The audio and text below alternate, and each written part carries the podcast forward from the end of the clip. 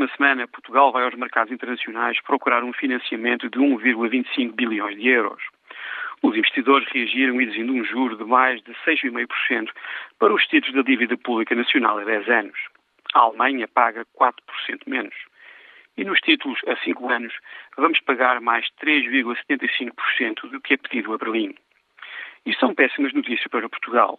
O governo defende-se dizendo que está a fazer o que deve fazer para enfrentar a crise e sugere que está a ser vítima de ataques especulativos.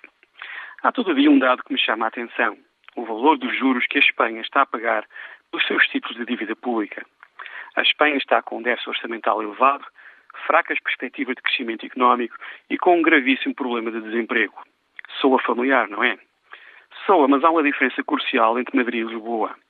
A Espanha vende hoje nos mercados internacionais mais de 3 bilhões de euros do título do Tesouro a 5 anos e pagou uma taxa de juros de 3,58%.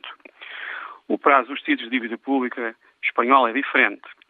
Mas mesmo assim vale a pena perguntar o que é que explica uma diferença tão grande ao nível dos juros que Lisboa e Madrid estão a pagar. A explicação mais razoável tem a ver com a credibilidade dos governos em cumprir os compromissos assumidos a nível externo com a redução do déficit. Os investidores internacionais, pelos vistos, acreditam que a Espanha vai ser capaz de cumprir o que prometeu. Quanto a Portugal, o preço que nos está a ser cobrado sugere, no mínimo, uma dúvida substancial. O preço das nossas opções em 2010 está a ficar penosamente claro. Estamos a empobrecer todos os dias.